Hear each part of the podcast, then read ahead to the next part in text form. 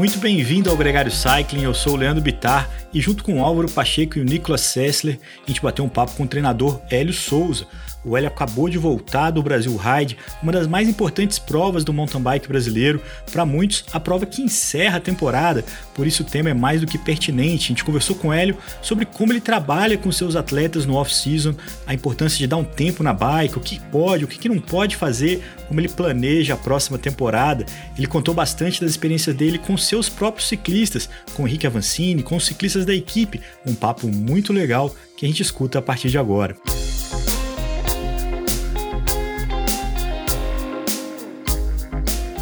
Gregário Cycling Podcast é apresentado por Ciclorotas SP CCR, um projeto feito por ciclistas para ciclistas. Jungle e Ultra Coffee, a combinação que eleva sua performance.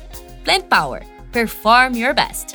Ciclovia do Rio Pinheiros, a ciclovia que revoluciona o jeito de pedalar em São Paulo. Saiba mais sobre nossos parceiros na descrição deste podcast.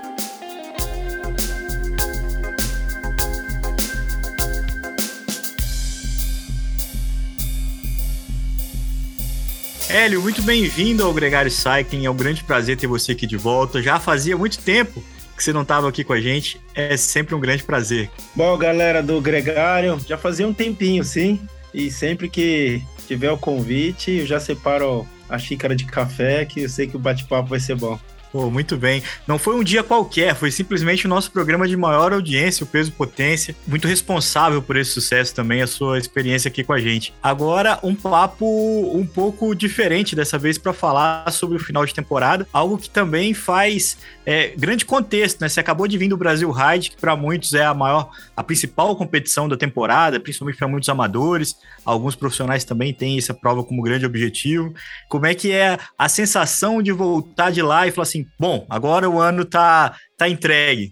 Ah, a Brasil Ride, além de ser uma prova de bastante exigência, né? Não só física, né? É uma prova que necessita do atleta um, um, um que a mais do que é, é entregar ali não só performance, mas entender o, quando o corpo está sofrendo, está num limiar acima daquilo que seria uma zona de tolerância para treino, e ali onde esses componentes também fazem a diferença, né? E ainda mais no final de uma temporada, é sempre difícil, é, é acaba sendo um pouco complexo, porque é, você performar bem no final da temporada, numa prova bastante exigência, torna isso um desafio a mais.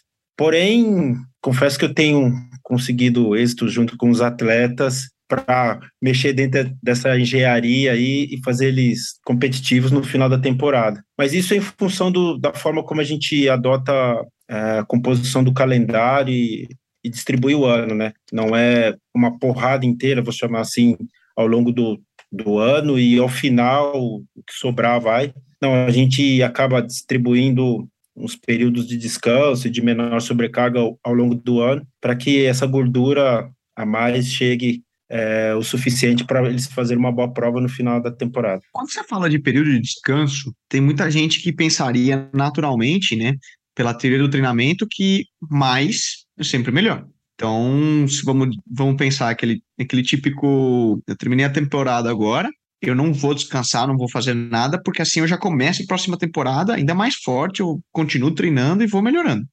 Hum, é bem por aí, né? Então, a período de descanso, assim, eu já tive várias concepções em relação a ele, né? Dando exemplo, eu sempre, muitas vezes, pensei de forma bastante fisiológica, mas fui vendo que o período de descanso não é só isso, já teve momentos que fisiologicamente tive atletas por diversas situações da temporada não estavam tão desgastados fisiologicamente, fisicamente.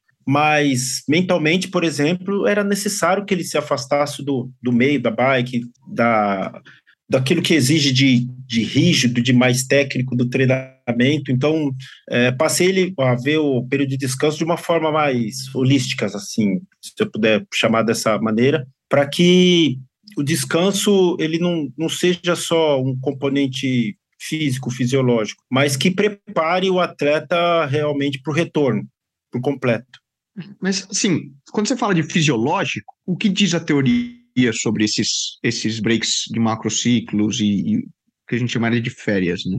Desde o ponto de vista corpo, físico, sem pensar no lado mental. É, quando você vem de uma temporada, principalmente o final de temporada, com muito desgaste, você tem algumas perdas, né? Para quem trabalha, por exemplo, com picos de treinamento ou fases com melhor performance, você vê que você tem perda de alguns componentes, tem perda de componente de força, tem perda até na capacidade aeróbia, e com o passar do tempo e da, da temporada, você vai ver que, é, junto com o acúmulo de estresse, fisiologicamente você necessita de uma recuperação para poder colocar uma carga e voltar aqueles picos, ou pelo menos a melhor forma que você tinha pré esse estágio, pré esse período. Então, é, essa perda fisiológica acaba sendo que meio uma consequência do que você fez na, na temporada, porém também ela, ela vai ser necessária ser reorganizada para que você consiga atingir novamente uma forma boa. Hélio, na tua experiência, o descanso também tem que ser planejado? Ou simplesmente o descanso você faz o que você está com vontade? O descanso é planejado e, e hoje a concepção que, que eu utilizo com, com os atletas, eu não penso só no, no off-season clássico, não. Ao longo da temporada, vai, pequenos. Eu costumo pe pegar, pensar em pequenos shortzinhos de off-season, como se fossem pequenos períodos. Por exemplo, é, dependendo da sequência que o atleta faz, ele tem um pequeno breakzinho de uma semana, bem as características, os componentes que seriam, vai, classicamente comparados com o off-season de, de final de temporada. Então ele vai dando esses pequenos breaks e eu vi que, pô, dessa maneira eu consigo estender a temporada por mais tempo, né? Principalmente o atleta brasileiro, porque é, nosso, a nossa temporada ela costuma ser muito mais extensa, né? Quanto a maioria dos atletas, dando o exemplo do Henrique Avancini, é, tiveram seu final de temporada no, no campeonato mundial, o Henrique ainda teve provas muito importantes, teve campeonato brasileiro, teve agora um período pequeno, um bloquinho pequeno de preparação para para Brasil Ride, teve a Brasil Ride, uma própria etapa de sete dias, então, assim, estende muito mais, né? Então, é. se nós não colocarmos esses breakzinhos, só o, o off-season de final de temporada não é suficiente para que o atleta consiga performar ao longo do ano. Hélio, se você pensar em três camadas, que é o aeróbio, o muscular e o mental, como é que você, a tua experiência te ensinou a, a calibrar o off-season nessas três camadas? Você mencionou aqui que muitas vezes a cabeça chega mais cansada do que o corpo em alguns atletas que você treinou e treina. Como é que você percebe? Eu imagino que tem sempre a resposta clássica, depende né, de cada atleta, de cada ano, mas como é que você planeja o off-season nessas três dimensões? Eu, antigamente, eu pensava é, nessas dimensões ou até algumas outras de forma dissociada. Hoje eu não consigo mais ver dessa forma, entendeu? Eu não consigo ver o atleta mais sobre, é, como só desgaste mental, só desgaste fisiológico ou qualquer outro componente. Então eu sempre costumo avaliar no conjunto. Ora, algum desses componentes vai ter uma sobrecarga maior, às vezes ele fisicamente está cansado, como já tive atletas em final de temporada para correr, por exemplo, uma Brasil Ride, mas que mentalmente estavam muito bem para poder conseguir passar por essa última etapa de forma vai, satisfatória. Então, primeira coisa que eu, que eu vejo hoje é trabalhar isso de forma conjunta, sabendo entender qual é o momento de cada um, e a partir disso analisar o que vem para frente, né? Porque é, é, muito fácil determinar, por exemplo, um período, ah, 10 dias, 15 dias, um mês, enfim, para um off-season. Mas se um objetivo, por exemplo, o atleta tem um objetivo importante daqui dois meses, então tudo tem que ser pensado em função do calendário. Ah, não é o ideal, mas é a realidade de muitos atletas. Por exemplo, ah, vou pegar aqui para o mountain bike brasileiro. 2024, início de ano, é extremamente importante para aqueles que vão pontuar ou tiver pelo menos na briga para o ranking olímpico. Então, talvez o off-season dele tenha uma característica diferente. Para ele, vai ser mais importante ele pontuar, sair na frente, pontuando bem no começo da temporada. Então, tem que analisar todo esse conjunto. Vale ressaltar, assim, que eu já adotei várias diferentes formas de tratar o off-season. Já coloquei, assim, períodos em que eles não ficavam zero de treinamento. Eu dava ênfase principalmente à parte de força, que é uma das que mais se perde rapidamente e que o retorno acaba sendo mais difícil. Então, o que, que eles tinham durante isso? Tinham lá, por exemplo, uma sessão, no máximo duas, por semana, que ele tinha lá um, uma sessão de, de força, treino de força, para manutenção de força. Quando eles voltavam, por exemplo, com um mês de treino, comparado que eles não tinham, a recuperação deles era, pô, muito, muito mais alta. Mas aí volto naquilo que eu falei no início, quando eu pensava de forma isolada. Mas por mais que eu tinha um atleta com maior treinabilidade, com um mês vai, de retorno, às vezes essas pequenas, mesmo que pequenas sessões no off-season, atrapalhavam o descanso na plenitude. E isso acabou não sendo muito bom, muito legal. Então é por isso que eu adoto agora de forma diferente, né? procuro avaliar ele de forma inteira e não somente, por exemplo, como deu o exemplo de colocar uma sessão de força para pensar em perder menos na, na hora do retorno. E o seu off-season? Você consegue desligar dos seus atletas? Eu acho que eles desligam de mim, é isso. Mas treinador tem off-season, velho? Treinador Existe tem off-season? Eles que não querem saber de mim, eles somem. Então, mas você não fica, liga para mim, aquela história do ninho vazio. Não, não, eu sou, eu sou bem tranquilo. Curtindo os stories da moçada, dando é, ali aquela checada. Não, eu procuro cada vez mais pensar na autonomia deles, cara. E eu, particularmente, não acredito em atletas de alta performance, de que desempenham não só bem numa temporada, numa carreira, que não tem essa questão da autonomia, que não saibam a importância de cada fase, do que fazer. Então, de certa forma, eles aprendem, e eu acho que é por isso que me preocupo um pouco menos com, com esse monitoramento aí. É um pouco da maturidade como pessoa e como atleta também, né, Hélio? Vai muito também com o controle da ansiedade, né, do momento. É, essa questão de, de saber esperar é, talvez seja uma das, das mais difíceis, assim, é, você ter, ter o objetivo, ter, saber aquilo que fazer, mas ter a paciência ali de, no time certo, você acionar, isso é simples, mas é difícil para o atleta desenvolver esse time. E um dos, ah, não vou chamar segredo, que eu não gosto muito dessa palavra segredo, mas talvez uma das virtudes do, dos grandes atletas é respeitar esse time. Eu acho que um desafio também, seja amador ou profissional, é de que você trabalha tanto para chegar num nível de performance e você conscientemente deixar aquilo escorregar, entendendo que é importante, de que você precisa fazer é, essa periodização, não é nenhum termo que se usa tanto, mas você, que descanso é treino, né? Você fala, nossa, demorou tanto para atingir esse, esse TL, demorou tanto para atingir esse, esse FTP, é, como assim agora eu vou ficar em casa e vou ficar olhando todo dia aquele número caindo, caindo, caindo, caindo? Essa confiança deve ser difícil de estabelecer. Né? É, e, e eu cada vez mais eu dou, dou menos preocupação nesse período de recuperação. Eu, eu, é diferente de um, de um período de recuperação durante a temporada, né? Ali vale muito você ficar de olho no quanto você perde para poder ganhar, vou chamar assim, né? Perde uhum talvez um pouquinho em relação à performance, mas ganha em termos de recuperação. É, durante a temporada, eu coloco com muita importância, dou uma olhada muito maior. Agora, no final de temporada, eu estou mais preocupado com a recuperação no contexto geral do que basicamente o número em si que ele vai iniciar é, a retomada aos treinos.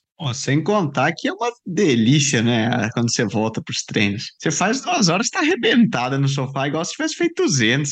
Você tocou num, num ponto que é fundamental. O atleta maior desempenho, com passar das temporadas, com mais experiência, esse atleta consegue fazer esse retorno mais rápido. Né? Ao longo dos anos, eu fui percebendo assim que era necessário uma, uma pré-temporada menor por exemplo, hoje o Henrique ele precisa de uma pré-temporada menor para ele se tornar competitivo, não necessariamente obter a melhor forma, mas para poder entrar numa competição tá, com, com, qualidade. Então, você consegue até dar uma ênfase maior para um, um off-season, deixar ele um pouquinho mais solto, ou pelo menos com um período maior. No último off-season dele, ele ficou um mês, e foi engraçado. É. As primeiras sessões, ele, Pô, meu, fui pedalar uma hora, deu uma hora e meia, parecia que um caminhão tinha passado por cima. Mas cerca de duas semanas depois, o corpo começou a responder muito rápido, assim, né? Coisa que lá, tirando 10 anos atrás, sei lá, 12 anos atrás, levava um, um pouquinho mais de tempo, né? Talvez você tenha percebido bastante isso daí, acho que nas suas pré-temporadas também, Nicolas. Eu noto isso, sobretudo quando eu comecei a conhecer e ter contato com atletas mais velhos, assim, sobretudo que já traziam muitos anos de ciclismo profissional, uma carga de treino já muito grande de anos, eu notei, sobretudo, assim, eu lembro do quando eu quando assinei no primeiro ano, companheiro de equipe português, ele caiu e quebrou a clavícula. Aí, pô, ele ficou um mês e demorou para ele voltar é, recuperar. Ele ficou quase um mês sem tocar sem tocar a bike e depois foi foi voltando, mas em coisa assim, depois de um mês que ele tinha voltado a pedalar, ele já estava competindo num nível bem decente. Ficar um mês sem pedalar e voltar um mês treinando aí meio meia boca para competir nesse nível, eu já tô assim só para estar tá aqui. E eu tô no pico de performance fazendo tudo, né? E você vê justamente a, a base e a constância, né? Ficam muito mais sólidas, porque no final das contas é isso. O ano não começa sei lá, no dia 1 de novembro e acaba no dia é, 15 de outubro. E quando você reinicia depois de um off-season, você sai do zero. Não, toda a tua carga, né? É um processo que você vai construindo e mudando o corpo ao longo de anos. Então, como você falou, depois de 10, 12 anos fazendo isso, pô, é, é totalmente diferente. Vamos dizer, quando eu volto eu quase que tô melhor do que há 15 anos atrás, né? Por isso que hoje eu consigo trabalhar com, com o pessoal dando esses breaks ao longo da temporada. E na somatória, se eu for comparar a forma como a gente trabalhava anos atrás, é, os atletas descansam mais. Se eu pegar o off-season, mais esses breaks ao longo da temporada, tomar todos os dias de descanso, ele passa muito mais dias descansando, porém eles conseguem manter nível de performance mais vezes ao longo do ano, principalmente os mais experientes, né? Então, com uma semana ele tem uma perda pequena, mas um ganho em recuperação em todos os aspectos muito grandes. Ô Hélio, é, uma das coisas que mais me chamou a atenção quando eu comecei a acompanhar ciclismo é que no dia de descanso do Tour de France os caras pedalavam, né? É, pedalam. É, quanto que um off-season é off-bike? Quanto que o cara deve realmente ficar distante da bicicleta e quanto que ele não pode perder o contato é, extremo com a bicicleta? Eu penso que pelo menos 15 dias o atleta tem que sumir da bike. Tem que dar saudade. É, ele, ele tem que sentir um pouquinho dessa necessidade de, de voltar a pedalar, sentir o gosto pela, pela pedalada. É, mas, dependendo da situação, dependendo como foi a temporada dele, alguns chegam a ficar um mês. Coisa que eu antigamente achava demasi demasiadamente alto, um período tão grande sem, sem pedalar. Mas hoje, dependendo da situação, considero até que razoável. É, depende do, do psicológico também, né, Alio? É, eu, eu sinto isso. Tem, às vezes, 10 dias eu já não vejo a hora de subir em cima da bicicleta. E tem ano que, às vezes, eu preciso de 20, 25 dias. E, e é, é, eu quase que faço. Não, não tem uma pesquisa, né? Um número, mas o, é, justamente esse feeling de querer voltar e falar, meu, quero ir andar de bicicleta, é a hora que eu falo, ok, agora é a hora de, de voltar quando eu sinto essa necessidade, e, e não tanto né, por, por dias, assim, olha, vou ficar daqui até esse dia. Não, é um período. E quando eu sentir que eu quero voltar, que eu tenho, assim, os olhos brilham de novo pela bicicleta, né? Aí é a hora que eu falo, bom, agora voltamos. Usando uma outra comparação, é, eu lembro da vez que o Thiago Pereira foi jogar a bola, ele é um nadador olímpico, né? E, e se machucou é, seriamente comprometeu o treinamento dele na natação, né? Era um período de férias. O quanto que você incentiva que os seus atletas pratiquem outras modalidades, que se mantenham é, não só é, ativo, mas também desconectado com a bicicleta, colocando outra coisa ali na conexão mental? Incentivar a praticar outras coisas, eu até incentivo. Porém, muitas vezes eles querem performar nessas atividades, né? Mesmo um, um, um jogo de futebol, alguma coisinha, então, sabe, passa um pouquinho além da brincadeira, quer dar um piquezinho a mais, aí é onde acontecem as lesões, assim, né? É, é saudável que o atleta navegue por outros ambientes, mais pela questão do ambiente do que pela questão da, da forma física, por N motivos, por pessoas, por estar bem fazendo outras coisas, mas sempre tem que ter esse cuidado, porque para os seres humanos normais, como nós, qualquer novidade na tarefa já gera um estresse maior. Ainda mais, por exemplo, para um atleta que mesmo no off-season destreinado, ele vai ter, pelo menos, aptidão aeróbica, um ciclista, muito maior que a 90% da população, é normal. Então é normal que ele se destaque, ele mesmo que for numa brincadeira, e nessas horas ele tende, às vezes, passar um pouquinho. O corpo vai, o corpo e a mente vai empurrar, mas esse empurrar pode trazer uma consequência que não é legal. E, e, dessas coisas assim, a gente sabe que no off-season é quando você pode abrir mais concessões, né? Tem muito ciclista que fala de poder tomar um sorvete, né? Os, os, os, europeus, principalmente, eles quase sempre falam de tomar sorvete. A gente sabe também da cultura de poder tomar uma cerveja, poder dar uma relaxada. É, dentre essas coisas todas, o que, que você não recomenda? O que, que você fala para os seus atletas, né, seus alunos, de, cara, eu acho que isso aqui é um caminho que você devia evitar, porque isso aqui é mais difícil de recuperar depois? Você tocou num ponto, assim, de, é, do sorvete, de alguma coisinha assim. Hoje eu vejo um pouquinho menos de rigidez, não é o extrapolar, é a rigidez por si só, essa questão, assim, né? Os atletas, eles têm, ao longo da temporada, se permitido por exemplo, após um, um, bloco de treinamento grande ou uma sequência de competições, sei lá, o sorvete é o pós-prova, uma prova importante, sei lá, na Europa, o pessoal que, que bebe lá, tem se permitido, dentro daquilo que é tolerável para um, um, atleta de performar bem. Então, isso faz com que, na, no final da temporada, essa vai, necessidade de, de extrapolar seja bem menor.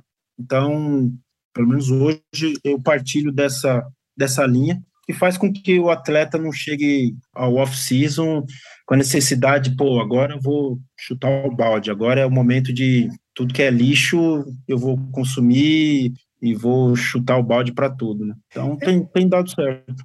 Hélio, a cada fim de temporada, e aí me ocorre uma frase do momento que a gente acabou de passar no Brasil, de que o que cansa não é fazer campanha, o que cansa é perder a eleição. Então, quando o um atleta chega no final do ano sem alcançar os objetivos que tinha, como é diferente encarar o off-season de um atleta que conseguiu os objetivos que queria? Então, olhando de um esporte Fórmula 1, né, de que o Hamilton ganhava tudo e esse ano estava ali sobrevivendo para ficar no pelotão. E o Verstappen que levou tudo para casa. O off-season desses dois vai ser diferente? Talvez na questão mental muito mais, porque principalmente você falou do Hamilton, esses fenômenos, esses caras assim fora da curva, eles são, de certa forma, inquietos para essa questão de performance, né? Ter uma temporada ruim talvez seja o maior combustível para a temporada seguinte eles conseguirem performar. Então, acho que vai muito mais mentalmente do que talvez fisicamente, né? Quanto que eles vão buscar soluções, o quanto que eles vão trazer essa energia interna para poder performar no outro ano. Eu particularmente, assim, é, trabalhando, por exemplo, o Henrique, ele, ele é um cara muito curioso. Então, toda temporada, sempre pensa em coisas diferentes, assim. E, por exemplo, essa temporada, em determinado momento, em termos de objetivos, não, não foram muito bons, assim. Nas Copas do Mundo, ele tinha, ah, tinha um shape bom para poder performar, mas o conjunto, no geral, não, não favoreceu. Então, isso, pô, sei lá, de uma certa forma mexeu com a cabeça dele.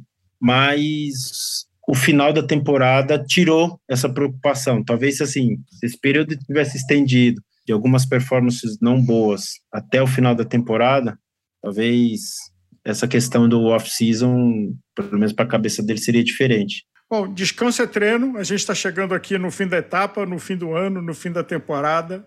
Leandro Bitar, não, agradecer né, a presença do Hélio aqui mais uma vez com a gente. Hélio foi muito bacana. Eu acho que esse ciclo olímpico vai ser muito empolgante para todos nós. Eu te desejo toda a luz e toda a sabedoria aí para comandar boa parte desses atletas que estão brigando por uma vaga em Paris. Já está sendo um ciclo bem legal, bem interessante. Tem uma renovação que está sendo boa para o mountain bike brasileiro. É, espero que ao longo das próximas temporadas eles se consolidem, né? não sejam apenas alguns bons resultados, né? Que isso é importante. O Nicolas sabe o quanto que a consistência e a repetição dos resultados é que acabam fazendo a carreira de um, de um ciclista profissional, principalmente é, em nível internacional. E o Álvaro falou algo que eu vou lançar, talvez seja um pouco polêmico, mas acredito que não. Eu escuto muito descanso também é treino. E eu discordo totalmente disso. Sabe por quê? Porque para mim é muito claro: descanso é descanso, treino é treino. Descanso é o período que você tem que focar para descansar. Treino é outra concepção. Eu, particularmente, ainda não, não consigo colocar eles dentro da mesma, da mesma panela, entendeu? Então, descanso é descanso, para que o atleta entenda. Agora é o período que você precisa recuperar de uma certa forma. E na hora que for para treinar, é para treinar. É, planilha de fazer nada. Dia 1, um, planilha de fazer nada, dia 2, páginas em branco. É, aproveita que é quando é para descansar, porque depois você vai reclamar que, poxa, tá cansado. Então, quando teve descanso, você tinha que aproveitar. Então, descanso é descanso, treino é treino.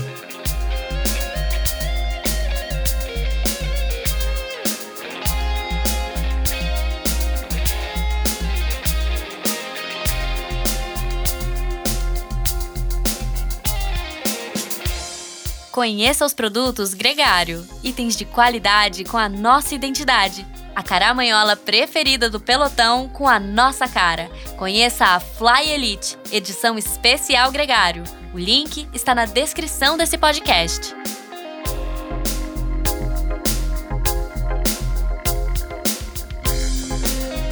O Hélio Souza foi convicto na opinião dele, descanso não é treino. Eu quero saber a sua opinião. Conta pra gente o que você achou dessa conversa com o Hélio. Se você quiser saber um pouco mais sobre o off-season, não deixe de ouvir os outros dois convidados desse episódio, a gente bateu um papo com a Vitória Lopes, uma triatleta olímpica, e também com o psicólogo do esporte, o Arthur Ferraz, duas conversas que já estão disponíveis no seu player de podcast favorito. Muito obrigado a você que chegou até aqui. A gente lembra que toda sexta-feira tem um tema novo rolando aqui no Gregário Cycling. Toda sexta-feira estreia um novo episódio e todo dia é dia de podcast. A gente tem uma série de outros conteúdos que chegam sempre aqui no seu feed de podcast. Então siga a gente, é muito importante para você ficar por dentro de tudo que publica aqui na Gregário Cycling. Lembrando que nessa terça-feira tem MTB PES com o treinador Henrique Furtado. Um grande abraço para você e até a próxima.